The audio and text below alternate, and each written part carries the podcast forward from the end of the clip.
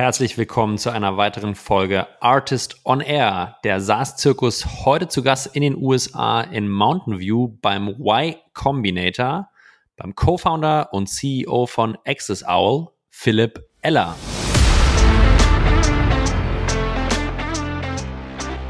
Ich glaube, das ist ein großer Tipp, den ich hier allen Zuhörern geben kann. Ihr solltet den Group Partners, also den, den den Interviewees, denen müsst ihr das Gefühl geben, sie haben durch euch etwas gelernt. Sie haben dank euch etwas Neues gelernt, was sie vorher über den Markt nicht kennen oder nicht wussten. Wenn ihr das schafft, dann habt ihr eine extrem gute Chance. Der Y Combinator ist sicherlich das am stärksten nachgefragteste, bekannteste und auch erfolgreichste Acceleration-Format, was es auf diesem Planeten gibt. Wir haben heute Philipp Eller zu Gast, der in der aktuellen Kohorte vom Y Combinator in Mountain View gerade ist. Letzte Woche war Demo Day, der sehr erfolgreich gelaufen ist. Und äh, Philipp gibt uns spannende Einblicke, wie man es denn überhaupt in den Y Combinator schafft. Acceptance Rates zwischen 1 bis 2 Prozent ähm, schließen auf eine noch härtere Tür als das Berghain hier in Berlin. Wie man trotzdem reinkommt, welche Tipps er im Bewerbungsprozess hat auf was man sich vorbereiten sollte in den Partnerinterviews und wie das Programm vom Y Combinator im Detail wirklich abläuft. Das alles gibt's in der nächsten Stunde. Mir hat's riesen Spaß gemacht. Ich habe super viel gelernt. Daher hört rein, holt euch die wertvollen Insights von Philipp ab. Ähm, ja, mehr gibt's eigentlich nicht zu sagen. Viel Spaß mit Philipp Eller und mit mir. Auf geht's.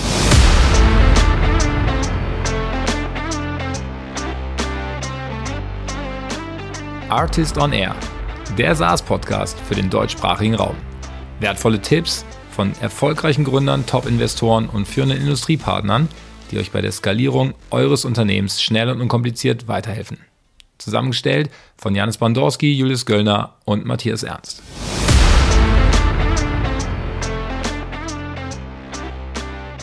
Einen herzlichen schönen Abend und liebe Grüße an Philipp. Philipp, hallo. Hi, wie geht's dir? Hey.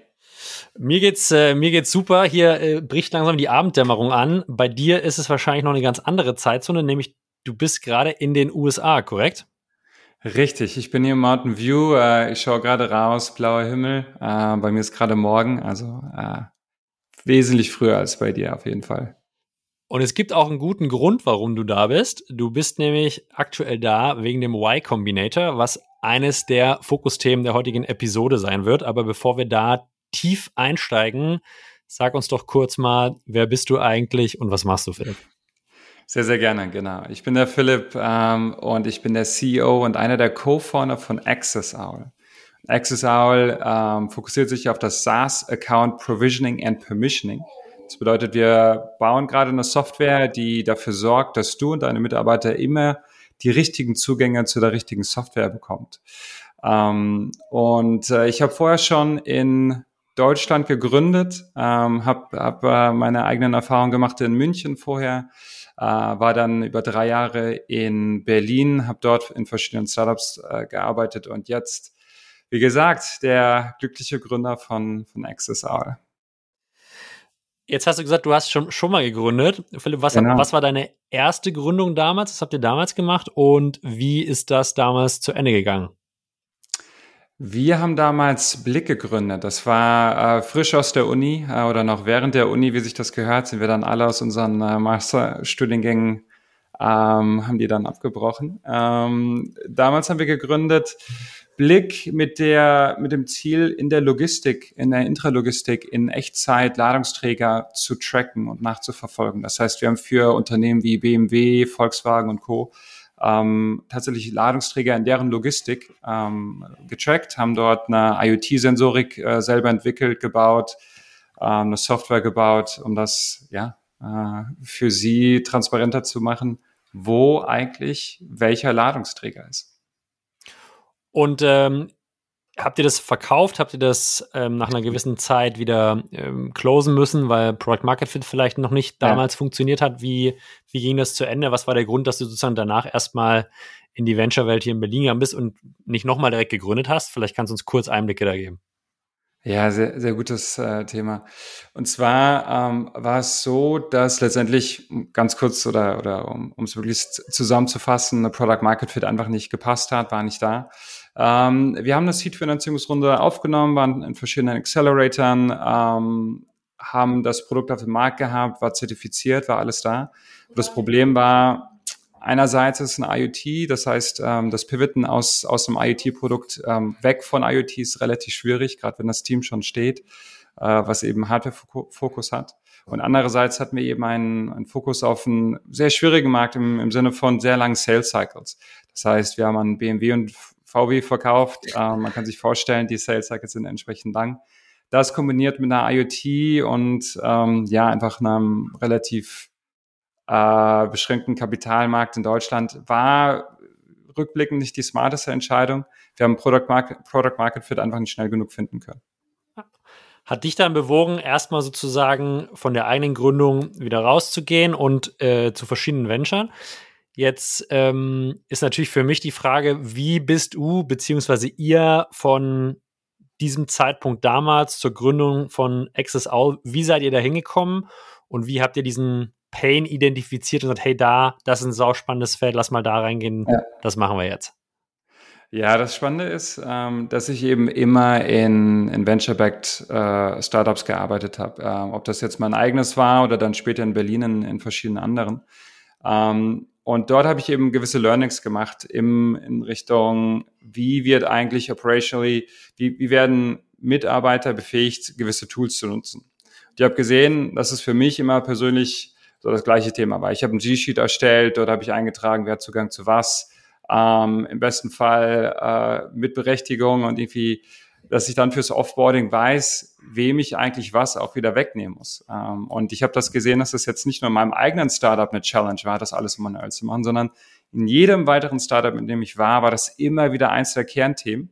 Ähm, einmal für das Onboarding, das heißt, welcher Mitarbeiter sollte welche Tools bekommen, aber dann eben auch, beim Offboarding, äh, welche Tools müssen denn auch wieder entzogen werden? Und das, das war einfach so ein Thema, was mir aufgefallen ist, ähm, gerade letztes Jahr im, im Sinne von, okay, was, was ändert sich denn gerade auch durch die Remote-Kultur und einfach die, die, die Distributed Arbeitsweise, die wir so kennenlernen.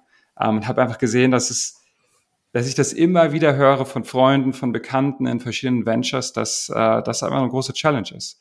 Und so kam das Problem auf. Ähm, so, so wurde mir das immer bewusster, dass das eigentlich eine große Lücke ist, gerade für, für ähm, Wachstumsunternehmen. Ähm, für Enterprises gibt es ja tolle Lösungen, aber eben nicht für Wachstumsunternehmen. Und äh, so kam das. Und ähm, ja, wie bin ich da letztendlich dann, dann dazu gekommen, das zu gründen? Kannst dir vorstellen, wenn man einmal anfängt zu gründen, wenn man das einmal gemacht hat, ähm, selbst wenn man dann für andere Gründer arbeitet, die alle klasse waren, ähm, aber irgendwie, ähm, ja, äh, kitzelt das einen dann doch, das selber, selber mal wieder zu gründen. Und dann nach drei Jahren in Berlin habe ich mir gesagt, okay, äh, now's the time und äh, habe meinen Co-Founder kennengelernt und äh, ja, dann ging das eine zum anderen sehr, sehr schnell. Wann genau war das, Philipp? Wann, wann habt ihr sozusagen den Definito, definitiven Entschluss getroffen zu, zu gründen?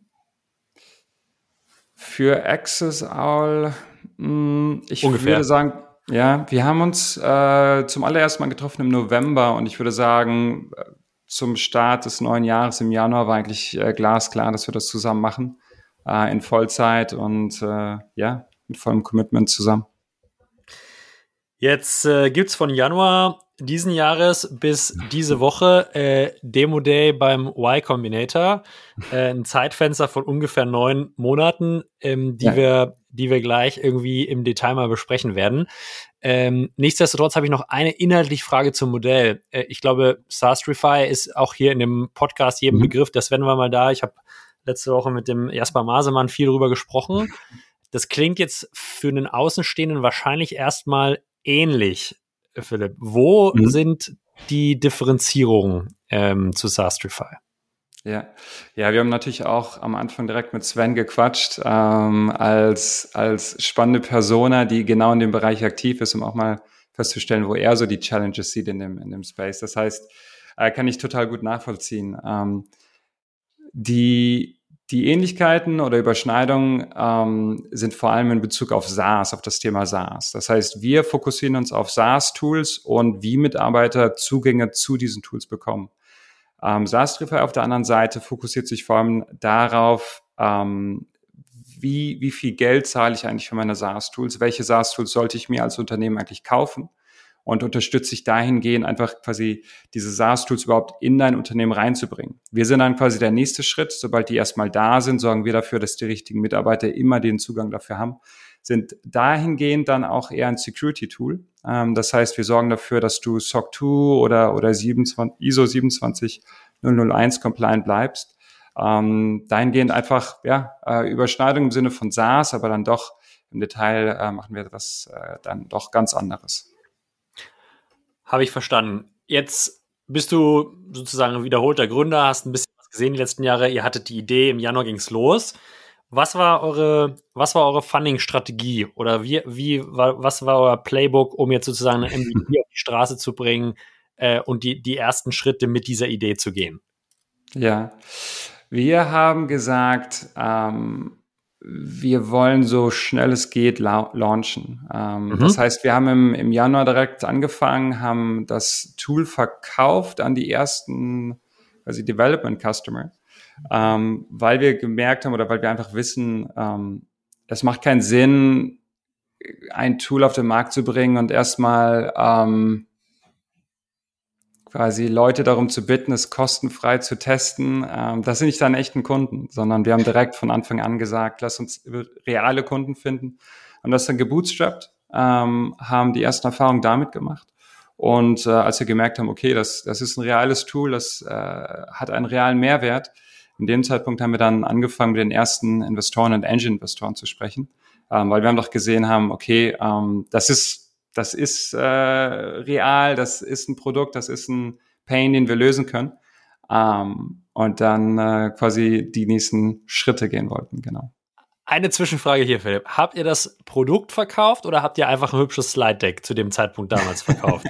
also gab es ja, schon ja, wirklich ein technologisches Produkt, wo ihr das angefangen habt zu verkaufen oder hattet ihr schon irgendwie auf Basis der vorgehenden Monate einen Mini-MVP, der schon gewisse Basisfunktionalitäten ja. vorzeigbar hatte? Das ist eine super Frage. Ähm, wir hatten tatsächlich das große Glück, dass Matthias bereits im Vorfeld so als Side-Project ähm, die Access Owl Application mal gebaut hatte. Ähm, und das Ganze haben wir dann ein bisschen, bisschen poliert bis zum Januar und dann tatsächlich ein Basisprodukt gehabt, was man verkaufen konnte ähm, auch mit gar nicht so schlechtem Gewissen. Ähm, also es war mehr als ein Slide Deck. Ähm, genau. Philipp und sein Team von Access Owl sind noch sehr am Anfang ihrer unternehmerischen Journey, aber viele von euch sind schon weitaus later Stage unterwegs. Daher an dieser Stelle eine kurze Unterbrechung für unseren Werbepartner Ebner Stolz. Ebner Stolz ist eines der führenden Prüfungs- und Beratungsunternehmen in Deutschland und wer jetzt bei dem Wort Prüfung zusammenzuckt, dem sei gesagt, es geht hier nicht nur um Jahresabschlüsse, sondern eine wesentlich weiterführende Aufgabe ist ein umfassender Beratungsansatz. Äh, es lässt sich das Fachwissen aus der steuerlichen und rechtlichen Beratung sowie Prüfung beispielsweise in Transaktionen einbringen. Das heißt, falls ihr selbst Unternehmen kaufen wollt oder einen Investor sucht, unterstützen euch die Expertinnen von Ebner Stolz umfassend bei der Due Diligence, der steuerlichen Gestaltung und der vertraglichen Umsetzung. Was bei Ebner Stolz das Besondere ist, dass bewusst der Fokus auf Unternehmer und eine individuelle Betreuung gelegt wird. Kurzum, Ebner Stolz ist einfach näher dran. Falls das Thema für euch von Interesse ist, wendet euch an Christoph Eppinger, Wirtschaftsprüfer bei Ebner Stolz. Am besten per E-Mail an christoph mit ph.eppinger at ebnerstolz.de oder über die Firmenhomepage www.ebnerstolz.de. Er unterstützt euch gerne oder verbindet euch mit dem jeweils für euch richtigen Ansprechpartner. Und jetzt geht's weiter im Pod.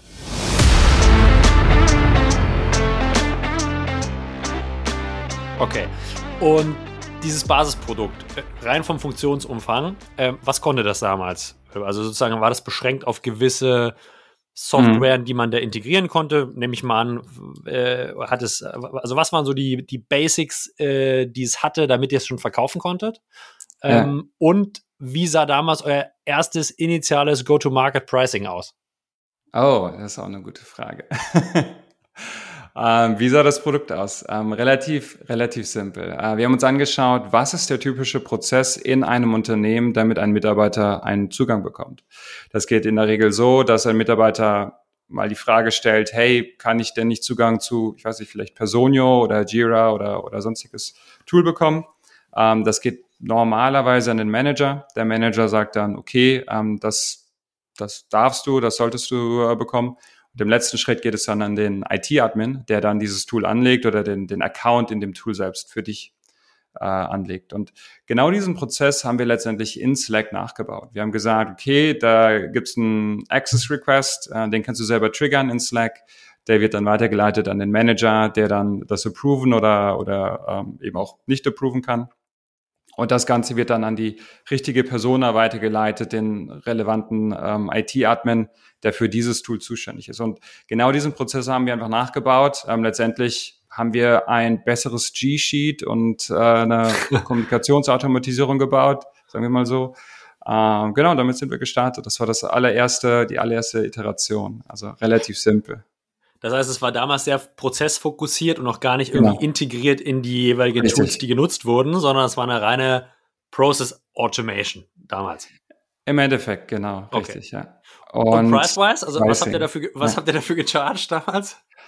Ah, das ist eine gute Frage. Und zwar sind wir damals gestartet. Wir, wir hatten Product Hunt Launch gemacht, um einfach mal ein Feedback vom Markt zu bekommen, ähm, hatten dann Proforma Pricing gehabt von, ich glaube, also es war schon klar, wir wollen pro Nutzer preisen, äh, bepreisen, ähm, sehr ähnlich wie Slack das macht. Ähm, das heißt, wir haben uns, wir haben die direkten Informationen, wie viele Mitarbeiter sind in deinem Slack-Account. Das heißt, darauf basierend haben wir dann ein Euro pro Mitarbeiter erstmal gecharged, ähm, einfach um zu testen, okay, gibt es Leute, die wirklich dafür Geld zahlen? Ähm, die Antwort war dann sehr, sehr schnell ja. Und dann haben wir auch gemerkt, okay, dann äh, lass uns mal testen, wie das geht mit etwas höheren Preisen und sind dann so einfach Stück für Stück äh, quasi an die, an die aktuelle Zahl gekommen, die wir, die wir aktuell chargen. Kannst du sagen, was die aktuelle Zahl ist? Ja, klar. Ähm, für das volle Feed oder für das volle Produkt inklusive Automatisierung der, dieser Account-Erstellung, also das heißt nicht nur diese Automatisierung des Workflows, sondern aktuell auch die Automatisierung der, der Accounts, ähm, kostet das Ganze ähm, 5 Dollar pro Mitarbeiter pro, pro Monat. Ähm, wenn man diese Automatisierung dazu hat, äh, dabei hat, dann gibt es eben noch eine, eine Flat Fee on top ähm, von, äh, kommt dann auf deine Unternehmensgröße drauf an, aber das kann dann äh, vielleicht 250 Dollar pro Monat nochmal on top kosten. Jetzt habe ich nochmal also alles verstanden, auch die initialen Pain Points, sozusagen Onboarding mhm. von dem Mitarbeiter, Offboarding von dem Mitarbeiter. Aber jetzt überlege ich mir so, jetzt, jetzt ist der drei, vier Jahre da, ja, und jetzt sagst du monatliches Pricing von fünf Dollar. So, mhm. ähm, da stellt sich mir natürlich jetzt als verantwortlicher Manager die Frage, wofür zahle ich fünf Euro monatlich? Das heißt, woher kommt sozusagen der Value Add zwischen zwischen Onboarding und Offboarding? Also was schafft ihr mit dem Produkt? Welchen weiteren Pain löst ihr, damit sich das lohnt? Ja, ja ähm, da gibt's ganz also gibt's verschiedene Ansätze oder verschiedene Antworten auf diese Frage. Antwort Nummer eins, ähm, viele Unternehmen heutzutage sind einfach zum Beispiel SOC 2 compliant ähm, oder ISO 27001 compliant. Das bedeutet, du musst zu jeder Zeit wissen, welche Tools dein Mitarbeiter hat. Das heißt, du musst in, in diesem Moment wissen, ähm, welche Zugänge und auch welche Arten von, von, von Rollen und, und Daten diese, dieser Mitarbeiter sehen darf. Ähm, darüber hinaus gibt es sowas, das nennt sich Access Reviews, ähm, ganz spannendes Thema. Ähm, deine Manager sollen, sollten eigentlich quartalsweise in dem Sinne die Zugänge noch einmal überprüfen, ob die weiterhin benötigt werden. Das ist Punkt Nummer zwei. Um, und auch wieder ein Compliance-Thema. Das Offboarding muss bei SOC 2 innerhalb von 48 Stunden stattfinden. Das musst du sicherstellen und ähm, dafür musst du eben diese Prozesse äh, quasi musst du laufend diese Prozesse, ähm, diesen Prozessen folgen können. So, das ist das, das ganze Thema Compliance, Security. Das mhm. ist sehr, sehr relevant für viele Unternehmen. Das zweite Thema ist, und das ist äh, unheimlich faszinierend, ähm, das war für uns auch neu, als wir in den Bereich gegangen sind, SaaS ist unfassbar stark am Wachsen. Ähm, wenn man sich äh, gewisse Studien anschaut, dann hat man, hat ein kleines Unternehmen bereits 110 Tools on average, die eingesetzt werden. Ähm, und das Ganze wächst mit zehn Prozent pro Jahr.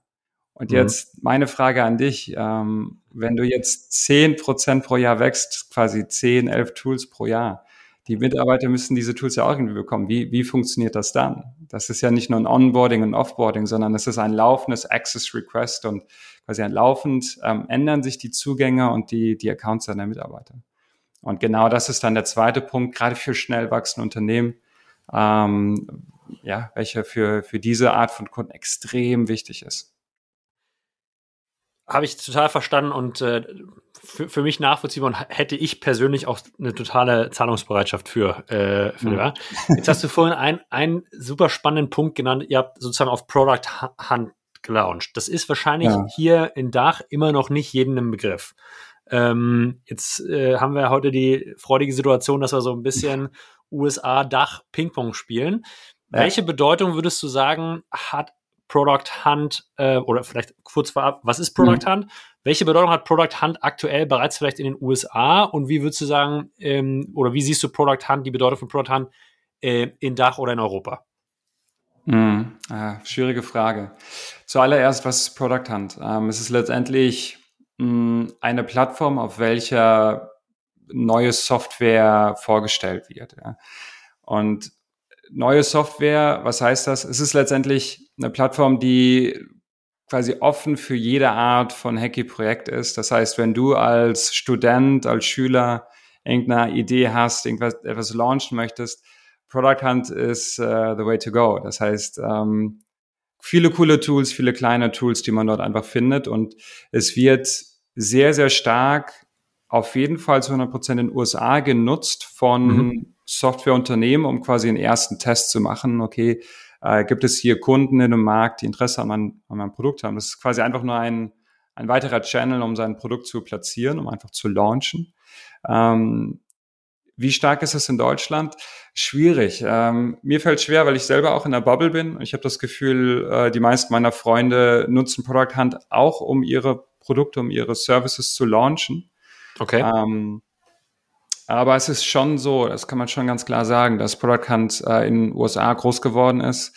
Ähm, aber vielleicht als Gegenbeispiel dazu, äh, wir haben unseren ersten großen Kunden aus Saudi-Arabien bekommen über Product Hunt. Das heißt, nicht mal USA fokussiert, sondern wirklich äh, sehr, sehr international. Und ich glaube, das ist das Besondere an Product Hunt. Es ist mittlerweile eine sehr starke Brand ähm, geworden, so dass man viele spannende Personas über diese, über diese Plattform kennenlernt.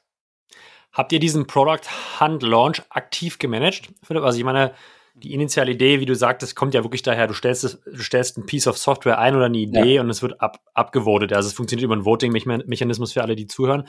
Ähm, mittlerweile ist so mein Gefühl, dass äh, Launches auf Product Hunt von Gründern extrem professionell durchgemanagt werden. Ja, also ja. da wird die gesamte Bubble informiert am Tag vorher. Ja. Da werden die Accounts vorbereitet, so dass eigentlich dieser initiale Gedanke von ich kriege ein realistisches, kritisches Feedback auf mein Produkt mhm. eigentlich von einer ganz anderen Idee überspielt wird, nämlich ich booste initial selber mein Produkt so weit oben in die Rankings rein, dass ja. dann sozusagen so eine Spirale startet, so ein Flywheel und es dann sozusagen die Visibilität bekommt. Frage, habt ihr es aktiv gemanagt und muss es aktiv gemanagt werden, wenn man das macht? Äh, auf beide Fragen absolut ein Ja, 100 Prozent. Ähm, dadurch, dass die Plattform so bekannt ist, ist natürlich die äh, Competition auf der Plattform, um oben zu landen. Und das Ziel ist es immer in den Top 10 zu landen.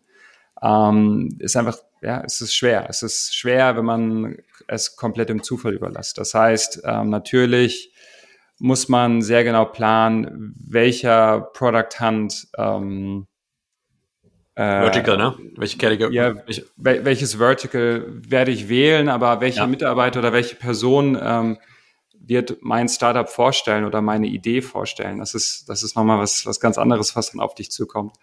Ähm, und da muss der ganze Tag natürlich auch irgendwie organisiert und geplant werden. Also ja, es ist auf jeden Fall einiges an Arbeit. Ähm, man macht es nicht äh, nebenbei. Man sollte es auch ernst nehmen, ähm, einfach damit man die beste Chance hat, oben zu stehen. Aber sobald man in den Top Ten ist, äh, würde ich schon sagen, dass da auch viel, viele spannende, spannende Leads einfach reinkommen. Ähm, einfach Personen, mit denen man sonst irgendwie nicht zu tun hätte. Und gerade für einen Launch von einem äh, frühen Projekt ist das wahnsinnig starker Input und Feedback, äh, den man sich darüber holen kann. Hört sich so an, als wenn ihr es in die Top 10 auf the, the Daily Basis damals geschafft habt. Genau, richtig. Wir haben es tatsächlich geschafft. Ähm, war, war ein gutes Stück Arbeit. Ähm, und wir haben uns auch jetzt erstmal gesagt, wir, wir machen es nicht direkt wieder, ähm, weil tatsächlich ist es so, dass, dass man auch mehrmals launchen kann. Immer wieder mit neuen Features, äh, mit einem neuen Produkt, neuen Produkt ähm, der Generation. Ähm, aber wir haben jetzt gesagt, okay, wir, wir sparen uns das noch ein bisschen auf. Äh, ist doch recht viel Arbeit. Ja, dann raus mit der Sprache, Philipp. Was sind eure Hacks und Learnings aus erfolgreicher Launch auf Product Hunt? Wie schafft man es, in die Top 10 zu kommen? Uh, das ist eine gute Frage. Ich glaube, du hast es am Anfang schon erwähnt. Ähm, auf jeden Fall die Trommel rühren, äh, viele bekannte Freunde vorab für informieren, dass ein Launch stattfindet. An dem Tag selber ist es dann sehr, sehr wichtig, dass man von vornherein äh, von seiner Community auch gepusht wird, um initial in die Top 10 zu kommen.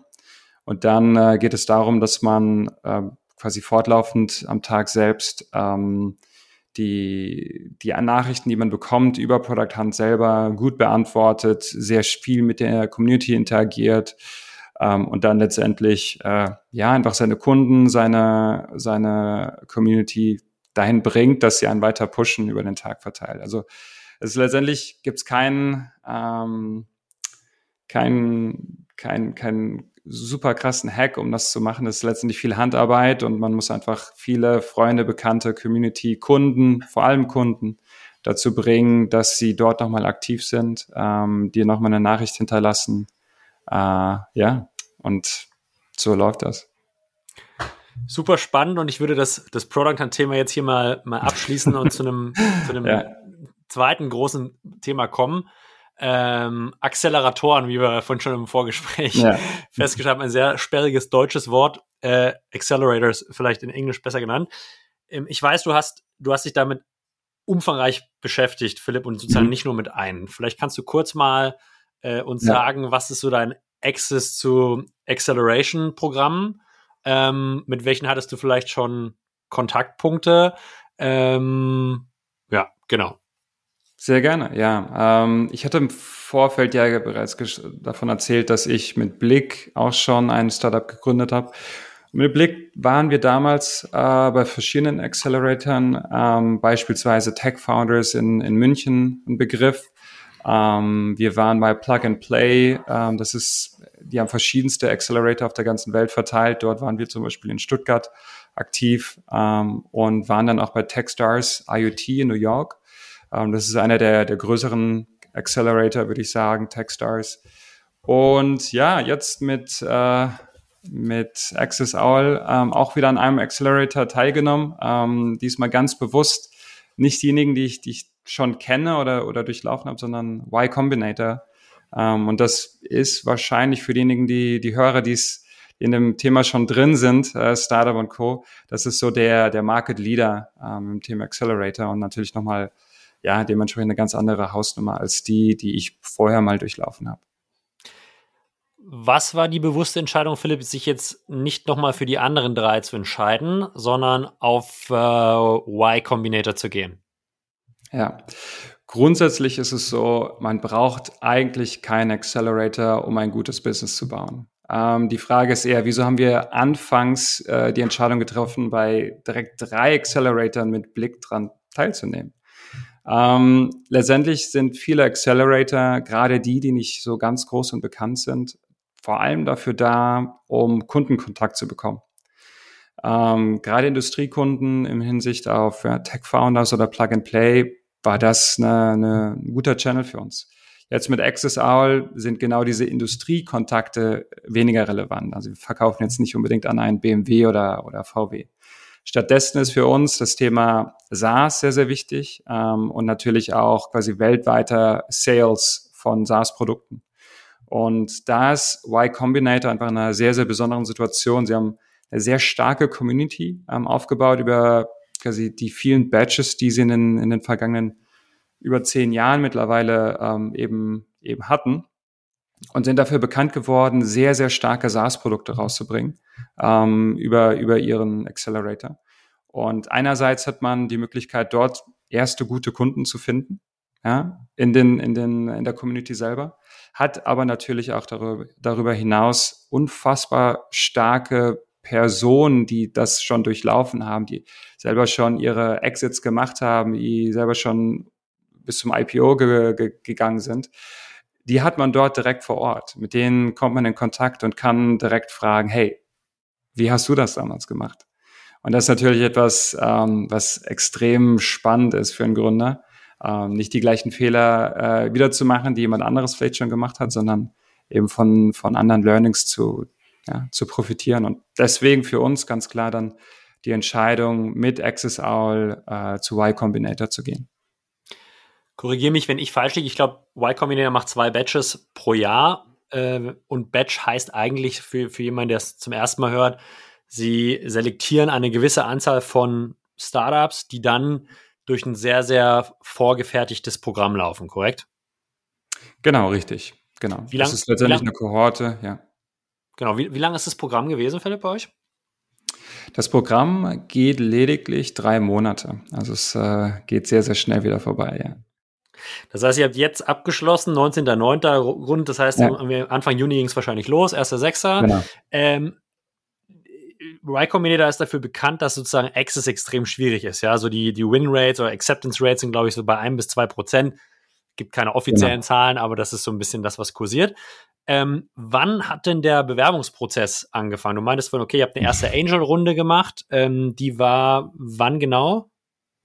Genau, wir haben äh, mit äh, sehr, sehr, sehr, sehr spannendes Thema. Wir haben letztendlich angefangen, mit Investoren und Angeln zu sprechen Mhm. Ähm, einer der, der Angel-Investoren, die, die für uns relevant waren, hat uns gesagt, äh, Jungs, Y Combinator is the way to go. Ähm, geht da rein, macht das. Ich habe selber die Erfahrung gemacht, das ist life-changing. Ähm, wenn ihr drin seid, ich investiere auf jeden Fall.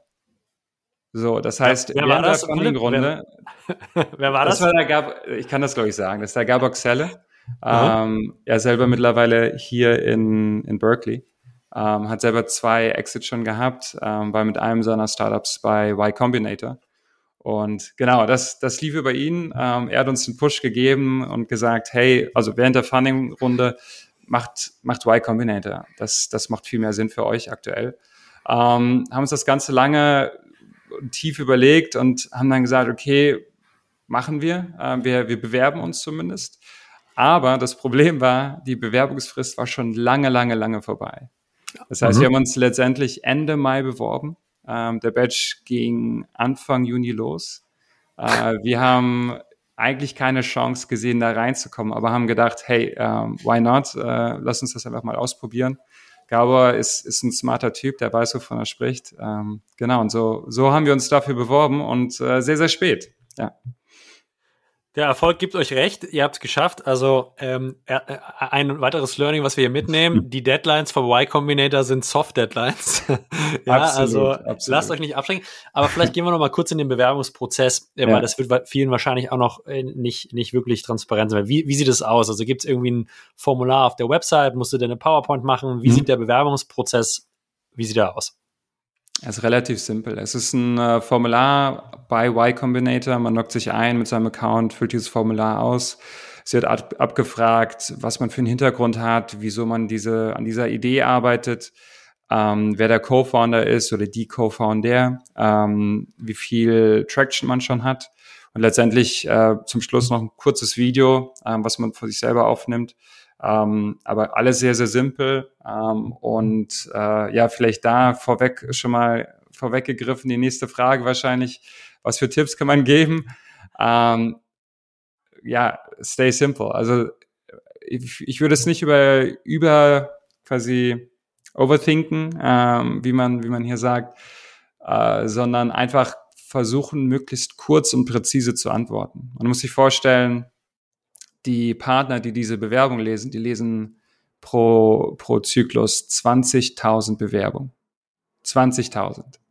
Das heißt, wenn man es schafft, sein, sein Startup sehr präzise zu erklären in sehr wenigen Wörtern, tut man ihnen einen Gefallen und sticht hervor. Und das ist der größte Tipp, den ich geben kann. Habt ihr neben dem Philipp, im Nachhinein, also sozusagen nach dem Start der Kohorte, vielleicht mhm. noch andere qualitative Feedbackpunkte bekommen aus Einzelgesprächen, die Wert stiften und sagen, okay, das sind weitere Punkte, die sind wichtig oder das sind weitere Themenbereiche, die gerade sehr spannend sind, die sich vielleicht fokussiert angeguckt werden von den Partnern? Irgendwelche Insights, die während der Kohortenlaufzeit ja. noch aufgekommen sind vielleicht? Das war natürlich auch eine meiner, meiner Fragen an die Partner, als wir uns dann äh, kennengelernt haben. Wieso wir und wie, wie wählt ihr eigentlich die Start Startups aus? Ähm, ich glaube, ein spannender Insight, der vielen nicht bekannt ist, ist, dass viele Partner gewisse quasi Fable-Themen haben. Also sie sind einfach sehr interessiert an gewissen Themen. Ähm, so gibt es beispielsweise ein ein Bereich, quasi ein Partner, der sehr interessiert ist an Biotech und, und Health. Ähm, anderer Partner hat viel Interesse an SaaS, Fintech, an Latam, also auch ganzen Region. Ähm, und so puzzelt sich das so ein bisschen zusammen, dass gewisse Partner sich dann einfach quasi Bewerbung rauspicken und sagen, hey, das finde ich spannend. Das Thema sieht cool aus, passt zu dem, was ich gerne mache, wo ich Freude oder, oder Netzwerk drin habe. Und äh, ja, so läuft das dann. Aber ich persönlich würde nicht sagen, bau ein Startup, weil du zu Michael Seibel in die Gruppe möchtest. Ähm, ja. Und, und baut es deswegen anders. Aber einfach sei dir nur gesagt, ähm, es gibt gewisse Patterns bei YC. Ähm, ich weiß nicht, ob das wichtig ist für die Bewerbung, aber ähm, es ist letztendlich kein, kein weltweiter Trend, den YC unbedingt nachrennt, sondern es ist eher ein Thema für jeden Partner individuell, was er gerade spannend findet und wo er, wo er dran glaubt. Wie, wie groß ist die Kohorte bei euch gewesen? Wenn wir 20.000 Bewer Bewerbungen, ein bis zwei Prozent sind wir bei 200 bis 400 Startups. Äh, wie, wie, groß war, wie groß war die Kohorte? Ja, die Kohorte war insgesamt 250 äh, Unternehmen groß, ah, okay. stark. Mhm. Ähm, und das war jetzt nochmal eine Reduktion von, äh, von letztem Batch davor. Das waren 400, ähm, sind jetzt runter auf 250. Ähm, genau. Das heißt, man kann, wie du schon sagst, davon ausgehen, ein bis zwei Prozent. Wie kann ich mir das jetzt vorstellen? Ihr kriegt die Rückmeldung vom Y Combinator, habt Ende Mai eingeschickt. Äh, das heißt, Ende Mai muss ja auch die Rückmeldung gekommen sein, wenn es Anfang Juni losging. Ja. Äh, was bedeutet das für dich als Gründer? Wie hast du dich in dem Moment gefühlt? Ja, ähm, schwierig, weil man bekommt keine Zusage direkt, sondern es gibt natürlich noch einen weiteren Schritt. Ähm, wir haben Ende Mai dann die Nachricht bekommen, dass es ein Interview gibt ähm, mit einem der Partner. Ähm, das heißt, dann haben wir uns erstmal hingesetzt, haben geschaut, okay, wer, wer aus unserem Netzwerk kann uns da vielleicht Tipps geben für das Interview? Weil es dort auch unfassbar viele Ressourcen online gibt, ähm, Medium und Co. Man kann alles, alles über die Interviews nachlesen. Ähm, haben uns dann entsprechend darauf vorbereitet, war natürlich äh, sehr, sehr aufgeregt, weil das eine wahnsinnige Chance ist, da reinzukommen, wenn man das Interview erst einmal bekommt. Und äh, haben das Interview dann gehabt äh, an einem Montagabend.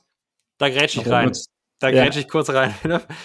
ihr habt euch vorbereitet. Jetzt werden natürlich irgendwie alle sagen, okay, was habt ihr, wie habt ihr das gemacht? Also bevor wir, bevor wir gleich in das Interview ja. selbst gehen, ja, äh, aber klar, wie habt ihr euch auf diesen auf diese Opportunity, die ja wirklich life-changing sein kann. Wie habt ihr euch darauf ja. vorbereitet?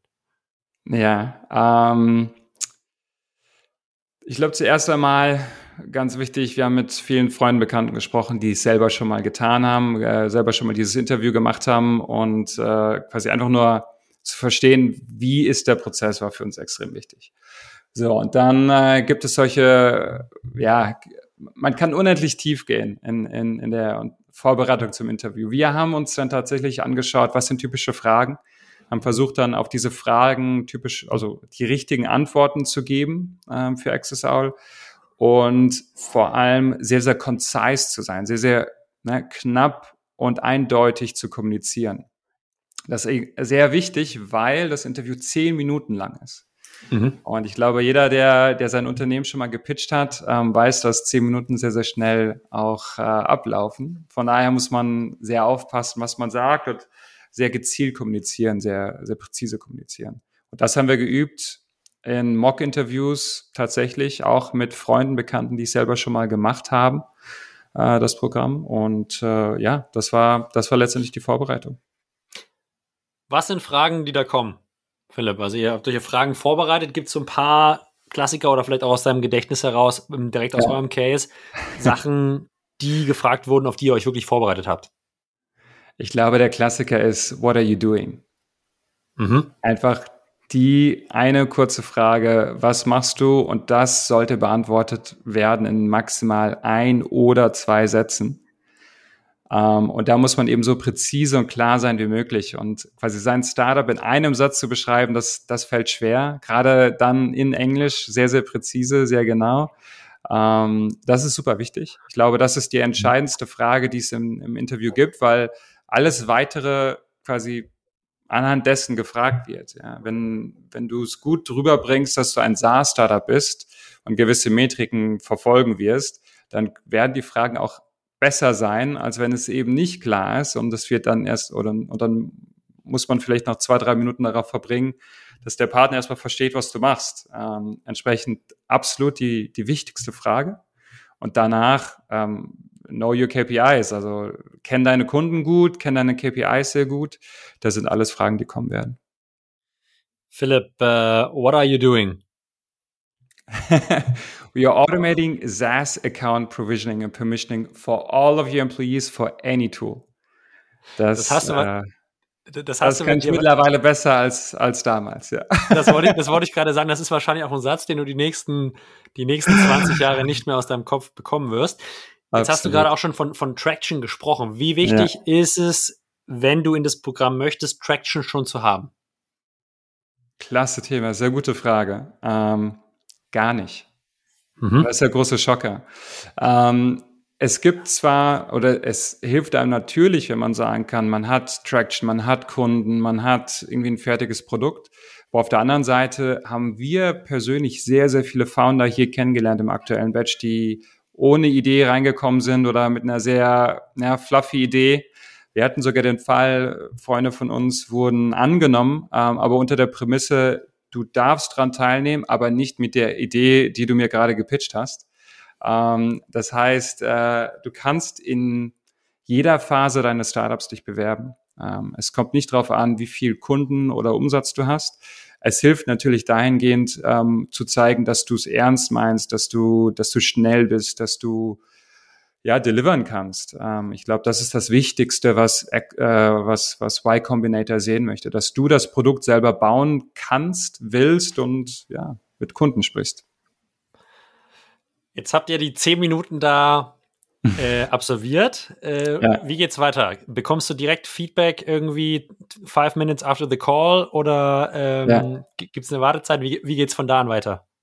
Ja, genau, das oder war. Nein, ich, ja. ich stelle noch eine Frage dazwischen. Äh, der, der, der Call, äh, wenn du so rausgehst dann nach den zehn Minuten, ähm, wie, wie, war das so für euch? Also seid ihr, seid ihr sozusagen rausgegangen und habt gesagt, hey, die Vorbereitung war total sinnvoll. Wir, wir, wir haben das gut gemacht? Wir sind mit einem guten Gefühl rausgegangen oder war das trotz Vorbereitung irgendwie zum Teil einfach schwierig und nochmal andere ja. Fragen, als die ihr euch vorher ausgedacht habt und seid ihr aus hattet so Semi-Gefühl? Also einfach, wie war eure Gefühlslage? Ich, ich muss lachen, weil wir sind rausgegangen und haben gedacht, das war das schlechteste Interview, was wir jemals abgeliefert haben. Wir haben gedacht, wir haben uns äh, blamiert und es wird niemals was und ähm, waren wirklich, äh, hatten extrem schlechte Laune danach, weil wir gedacht haben, das war's.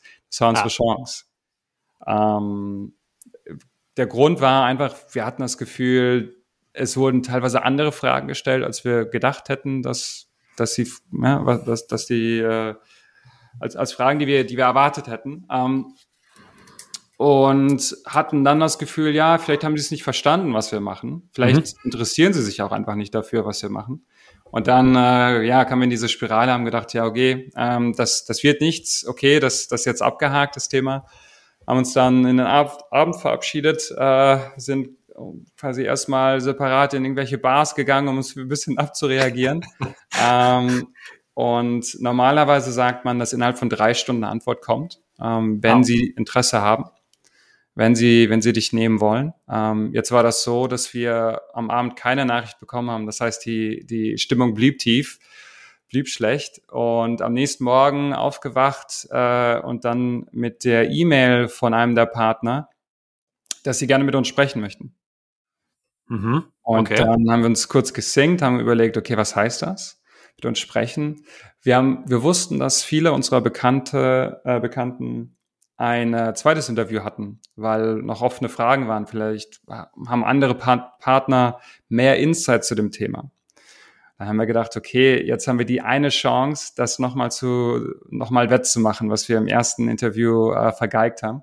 Haben uns den ganzen Tag nochmal vorbereitet, nochmal überlegt, okay, was, was haben wir falsch gemacht, was können wir besser machen sind in den Call rein und haben dann nur einen Partner gesehen, was eine Überraschung ist. Normalerweise gibt's mehr Partner. Und dort haben wir dann die berühmten Worte gehört, uh, we want to invest in you. Uh, do you want to join Y Combinator? Das war dann die, die große Überraschung, ähm, dass dort nicht mehr der Pitch abgefragt wird, sondern tatsächlich dann die Zusage kam.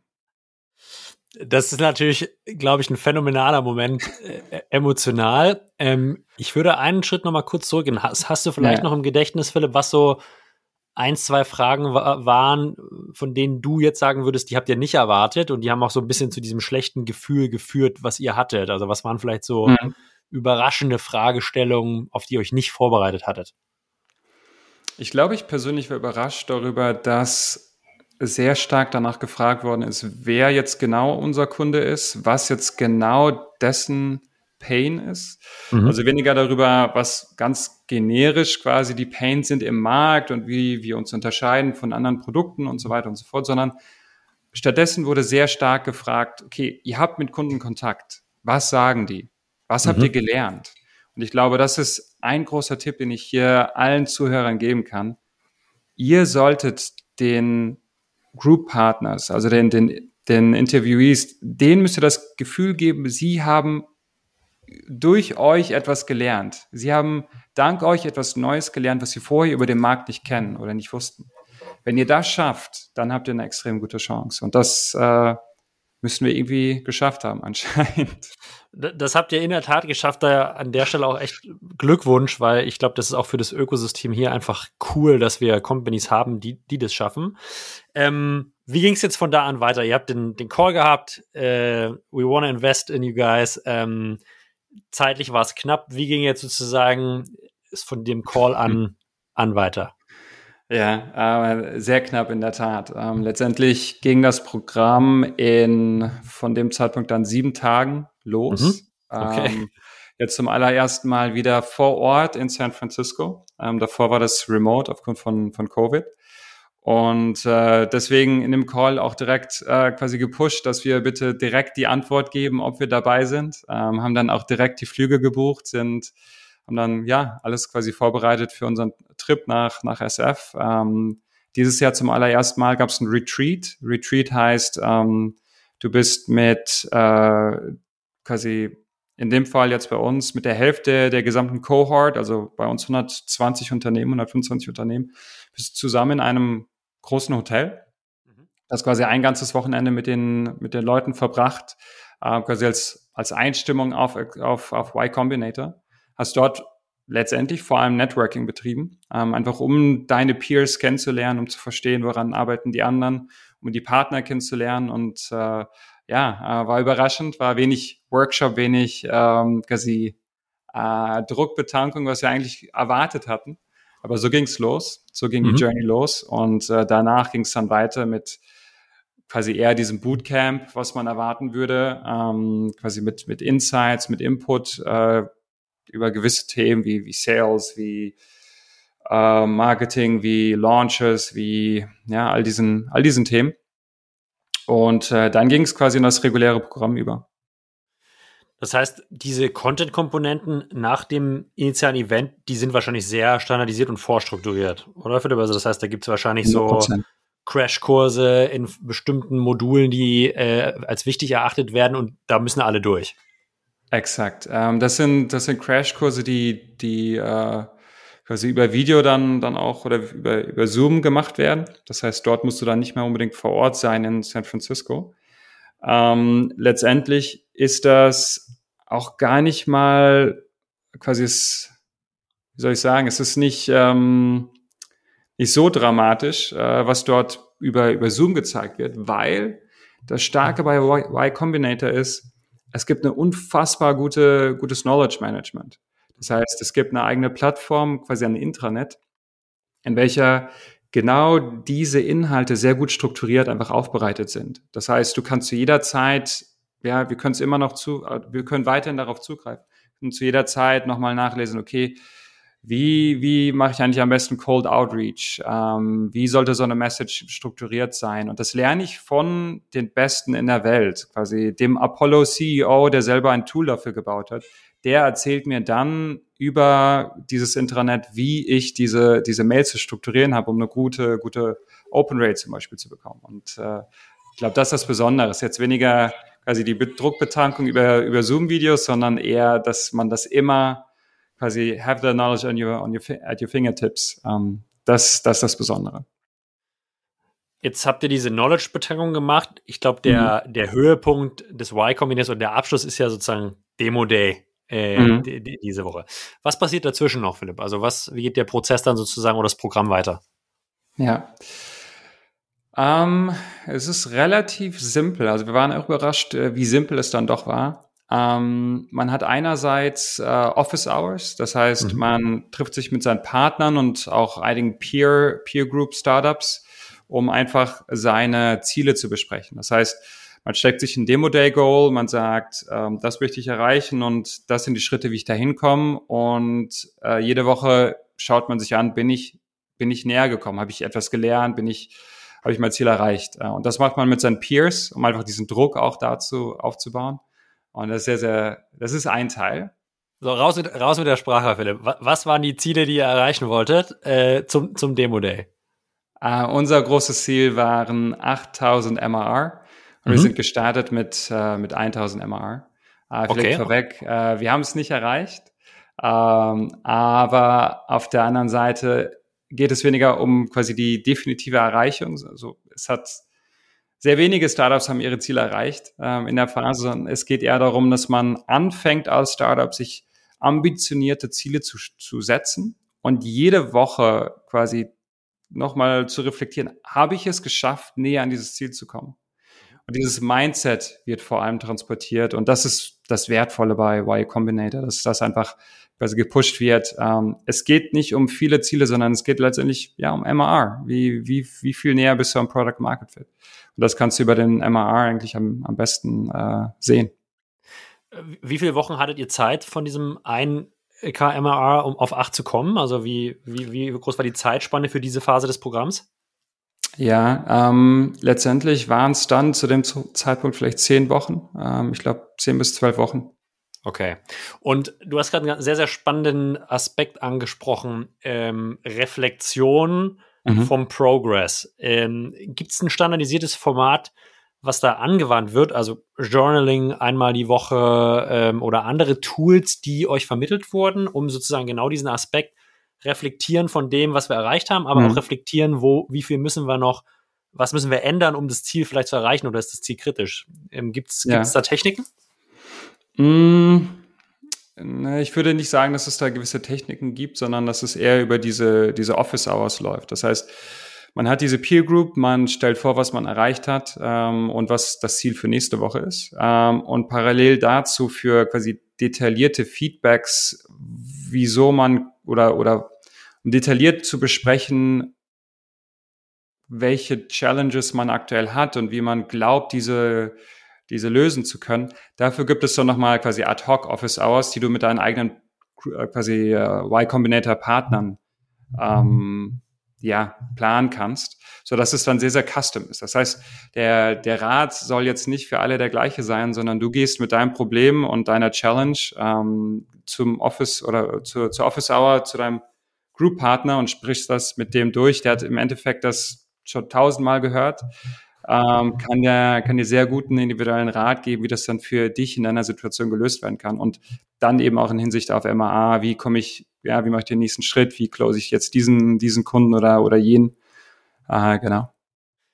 Das verstehe ich jetzt so, Philipp, dass sozusagen eine bestimmte Anzahl von äh, Startups jeweils einen zugewiesenen Partner hat, der eine Gruppe an mhm. Startups betreut und der genau. ist sozusagen in dieser Phase, wo ihr sehr selbstständig arbeitet, euer erster Ansprechpartner und der vermittelt euch wahrscheinlich bei sehr spezifischen Problemstellungen, die ihr nicht lösen kann, an andere Experten im, im Partnernetzwerk. Genau, so, so kann man das sagen. Es gibt letztendlich ähm, vier Gruppen oder es gab jetzt gerade vier Gruppen. Äh, mit vier Hauptpartnern, äh, die dann jeweils noch drei weitere Partner haben, die, die äh, quasi die Gruppe supporten, ähm, so dass man da ein großes Spektrum an Partnern hat, auf die man direkten Zugriff hat. Genau. Mhm. Jetzt rückte der, der Demo-Day näher und näher. Ihr habt das Ziel mhm. verfolgt, ihr habt es nicht ganz geschafft, aber darum ging es, äh, wie du selber gesagt hast, nicht hauptsächlich. Was war euer persönliches Ziel? Mit was wolltet ihr sozusagen Y Combinator abschließen? Mhm. Ich glaube, das klassische Ziel, was man als Y Combinator Startup hat, ist auf jeden Fall die Funding-Runde abzuschließen. Ähm, interessanterweise ist der Demo Day dafür nicht der Kick-Off, sondern es ist äh, mittlerweile eher so das Enddate.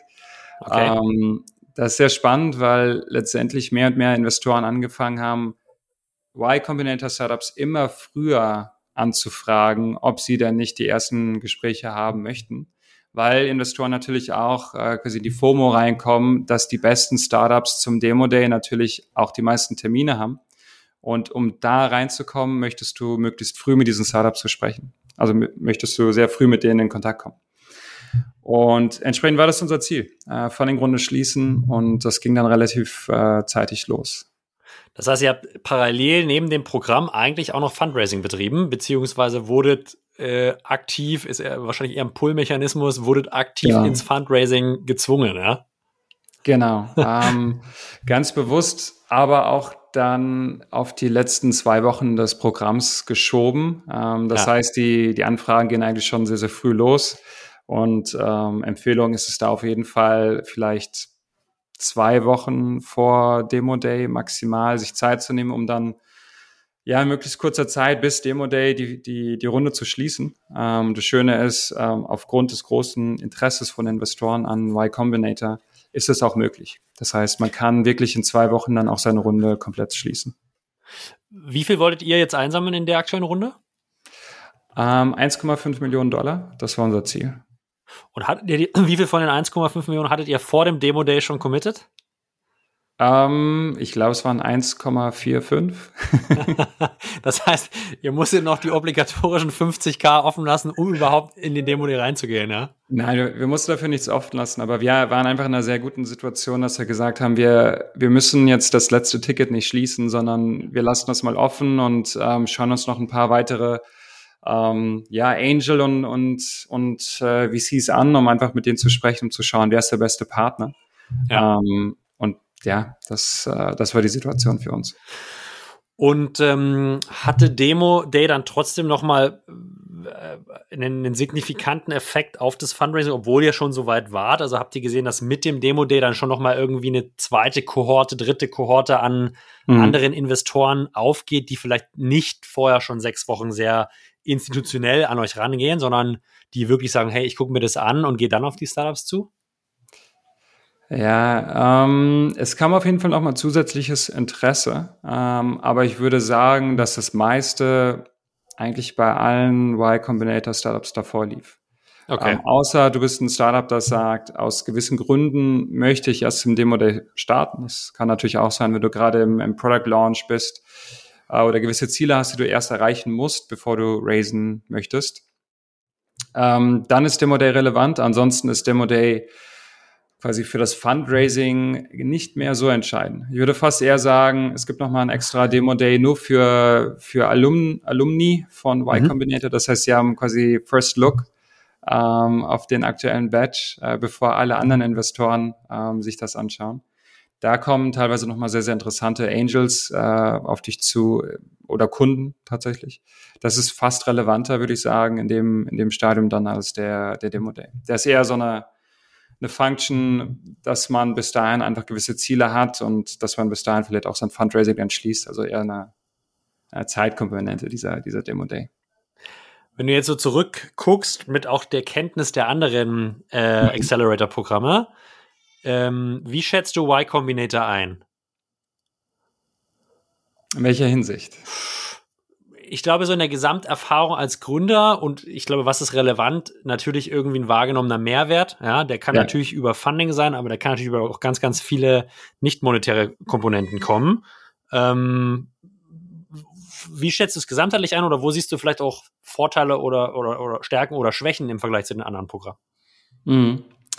Ja, Y Combinator ähm, würde ich sagen, der größte Mehrwert, den man hat, ist in der Community tatsächlich. Das heißt, all die Badges, die schon vor einem wie mal passiert sind, ähm, diese ganzen Startups, zu denen habe ich potenziell immer noch Zugriff. Das heißt, ich habe über das Intranet Zugriff zu dem CEO von Airbnb. Jetzt weiß ich nicht, ob er mir wirklich zurückschreibt, aber ich kann ihm zumindest schreiben. Das konnte ich vorher nicht. Keine ähm, schlechte Leadliste, ja? Ist, eine, ist nicht so die, keine schlechte genau. Leadliste. Ich glaube, das ist, das ist ein Punkt. Einmal als Leadliste auf jeden Fall, aber auch als einfach uh, Knowledge Source. Also es ja. ist unfassbar wertvoll, was, was da an, an Community ist und auch die Offenheit für, für neue Startups, für weitere Gründer. Es ist unfassbar. Ähm, das ist der, ich würde sagen, der größte Vorteil. Zweiter Vorteil ist, du bist in einer Gruppe von 250 Startups, die alle die gleichen Schritte quasi durchlaufen zur gleichen Zeit. Das heißt, wir sprechen uns ab, mit welchem Investor hat wer gesprochen, was sind eure Erfahrungen, ähm, wie habt ihr euer Fundraising äh, gemanagt, äh, wo seid ihr jetzt gerade im Product, Product Launch, äh, seid ihr SOC 2 zertifiziert? All diese Fragen sind für alle sehr, sehr quasi an, zum ähnlichen Zeitpunkt relevant. Das riesiger Vorteil, tatsächlich hätte ich nicht gedacht, aber von größeren Batches. Äh, man mhm. hat einfach äh, man durchläuft dieselbe, dasselbe Stadium mit sehr, sehr vielen anderen Startups zur gleichen Zeit. Ähm, ansonsten ganz klar Funding. Ich glaube, das ist ein No-Brainer. Äh, Funding extrem vorteilhaft mit Y Combinator. Wir haben 500k direkt von Y Combinator quasi im Zuge des, äh, des Investments von Ihnen bekommen. Das heißt, es ist eine, eine extreme Sicherheit. Du als zwei Gründer, du brauchst nicht viel mehr als 500k, um erstmal ein, zwei Jahre Product Market Fit zu suchen. Ja. Ähm, das ist ein Vorteil. Das haben andere Startups nicht. Ähm, das, das ist riesengroß. Und natürlich dann auch die Brand, um dann dein Fundraising betreiben zu können. Das heißt, was wir an Inbound bekommen haben, das haben wir in Deutschland vorher nicht bekommen. Wir haben unser Fundraising in Deutschland auf Eis gelegt, um Y Combinator zu machen, weil wir die Zusage bekommen haben. Und sind sehr froh darüber, weil die Angebote hier einfach wesentlich um Welten besser waren. Hm. Sehr spannende Punkte äh, muss ich sagen. Jetzt stellt sich mir natürlich die Frage, jetzt habt ihr diese US-Luft, äh, habt ihr mhm. geschnuppert, habt das Programm durchlaufen. Kommt ihr denn zurück oder sagt ihr, ähm, ist eigentlich ganz nett hier, das Netzwerk ist so krass valuable und auch das, der Investorenkreis, den ihr jetzt gewonnen habt, äh, das kann man sicherlich im Anschluss der Folge dann mal nachlesen. Ähm, ihr bleibt da. Ja, das ist eine sehr gute Frage. Und zwar machen wir es quasi halb-halb. Ähm, Sehr diplomatische Antwort. Matthias, mein Co-Founder, wird in Berlin bleiben. Wir haben äh, bereits Mitarbeiter in, in Deutschland. Äh, das heißt, unser, unser Engineering-Team wird in Deutschland oder Europa aufgebaut. Ähm, ich bleibe allerdings hier im, in der Bay Area und ähm, wie du schon sagst, ähm, werde weiter mit dem Netzwerk hier arbeiten. Einfach weil wir es als extreme Chance ähm, auch ansehen, dass man Kontakt zu ja, solchen Individuen hat, die eben schon bewiesen haben, dass man SaaS-Startups äh, bis zum IPO treiben kann. Und äh, genau, das wollen wir uns nicht nehmen, die Chance, und deswegen bleibe ich hier.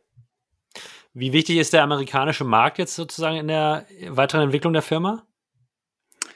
Direkt am Anfang, also direkt jetzt meine ich ja. nicht. Äh, Long-Term ist klar, aber direkt jetzt? Ja, ich, ist, eine, ist eine super interessante Frage, weil wir sind überrascht davon, wie international unsere Kunden von, von Tag eins waren. Also ich habe schon mhm. Saudi-Arabien schon erwähnt. Wir haben tatsächlich ne, von Indonesien, Saudi-Arabien, Kanada, USA, Europa überall Kunden. Das heißt, es ist nicht so, dass wir uns jetzt eine, einen, einen Ort aussuchen, sondern USA macht für mich natürlich Sinn aufgrund des Netzwerks. Ähm, deswegen super relevant. Ähm, ansonsten ist jetzt für uns in unserem, quasi in dem SaaS, welch, äh, welches wir bauen, äh, nicht so entscheidend zu sagen, dass wir nur einen Markt machen oder diesen gewissen Markt zuallererst. Philipp, Vielen, vielen Dank für diese super spannenden Insights. Äh, ich freue mich, freue mich jetzt schon auf sozusagen äh, nächstes Jahr, 19.09., wo wir dann sozusagen ein Jahr nach Y Combinator besprechen können. Ja, ähm, Sehr gut, ja bin ich, bin ich, äh, freue ich mich jetzt schon. Ähm, vielen Dank für diese ganzen Insights. Ich glaube, es war super viel Wertvolles dabei für ähm, Gründer, die vielleicht einen ähnlichen Weg anstreben. Äh, Gibt es die Möglichkeit, bei, bei Rückfragen dich zu kontaktieren? Und wenn ja, was ist, ein guter, was ist ein guter Weg? Sehr, sehr gerne. Ähm, am besten über LinkedIn. Ich glaube, das geht am besten mit einer kurzen Nachricht, äh, worum es geht. Und dann, dann lese ich das und schreibe auch auf jeden Fall zurück. Ähm, mach ich cool. sehr gerne. Das super, super, super, äh, super lieb. Es gibt hier im Podcast immer noch eine abschließende Frage. Das ist unsere Restaurantfrage. Äh, und äh, das trifft sich ganz gut, weil in Mountain View haben wir bis jetzt noch keinen Tipp. Äh, bist du denn zum uh. Essen gekommen in den letzten Wochen und hast du äh, hast du einen Platz, kann auch Frühstück sein oder Lunch oder also irgendwas, wo du gerne hingehst zum Essen? Ja. Ähm, ich würde sagen, wenn ihr in Mountain View seid, dann äh, kommt vielleicht zum Red Rock Café. Ähm, vielleicht weniger das Essen, aber eher der Café. Äh, klasse Arbeitsplatz ähm, und ganz spannend, wenn man so über die Laptops guckt, wer da alles so sitzt. Ähm, man sieht so den ein oder anderen VC auf jeden Fall. Von daher spannende Umgebung zum Arbeiten, kann ich nur empfehlen. Das nehmen wir als Abschluss. Ich äh, bedanke mich ganz, ganz herzlich. Äh, Philipp, liebe Grüße in die USA. Hat mir riesen Spaß gemacht und wünsche euch natürlich jetzt going forward äh, den Schritt von 10.000 MAA zu äh, einer Million RA. Äh, sorry, wir haben ja über MAA gesprochen. Ja? Also machen wir es ja. direkt mal ein bisschen ambitioniert.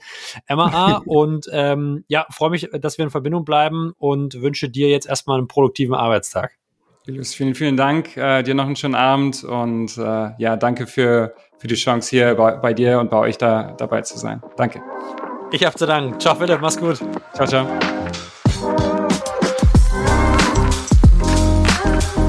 Ihr Lieben, vielen herzlichen Dank fürs Zuhören an dieser Stelle. Wenn ihr die Infos und Insights von Philipp wertvoll fandet, wenn ihr denkt, das könnte auch anderen Gründern helfen, die vielleicht gerade auf dem Weg in ein Acceleration-Programm sind, dann freuen wir uns natürlich übers Teilen des Podcasts ans Weitersenden an Freunde, Bekannte und weitere Gründer. Ähm, gleichfalls über ähm, eine gute Be Bewertung von euch im Podcast-Shop eurer Wahl, aber auch euer kritisches oder konstruktives Feedback direkt an uns, gern an julius@artist.net oder direkt über LinkedIn.